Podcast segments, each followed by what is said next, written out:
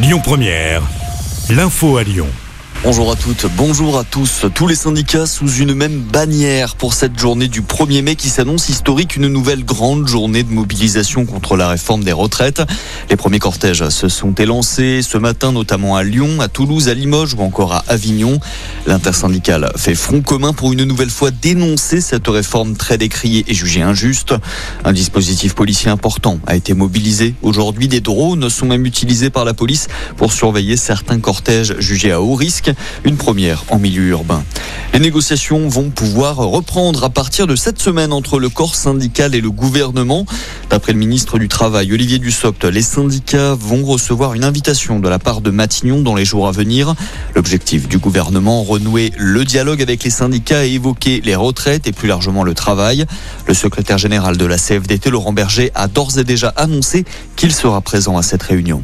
On fait le point sur les changements de ce 1er mai. Le SMIC augmente de 2,2%. Il atteint désormais 1383 euros net. Un gain mensuel de 30 euros pour les salariés selon un arrêté publié au journal officiel.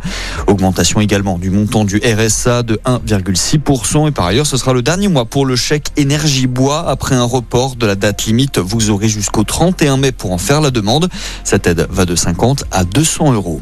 Dans le reste de l'actualité aujourd'hui, le parti indépendantiste Tavini remporte les élections territoriales en Polynésie française. Il devance la liste de la majorité sortante avec 44,3% des suffrages. En Ukraine, un bombardement russe a fait un mort et trois blessés dans la région de Kherson. Les faits se sont passés la nuit dernière. De son côté, Emmanuel Macron a répété au président ukrainien Volodymyr Zelensky son engagement à apporter toute l'aide nécessaire à l'Ukraine afin de rétablir sa souveraineté et son intégrité territoriale.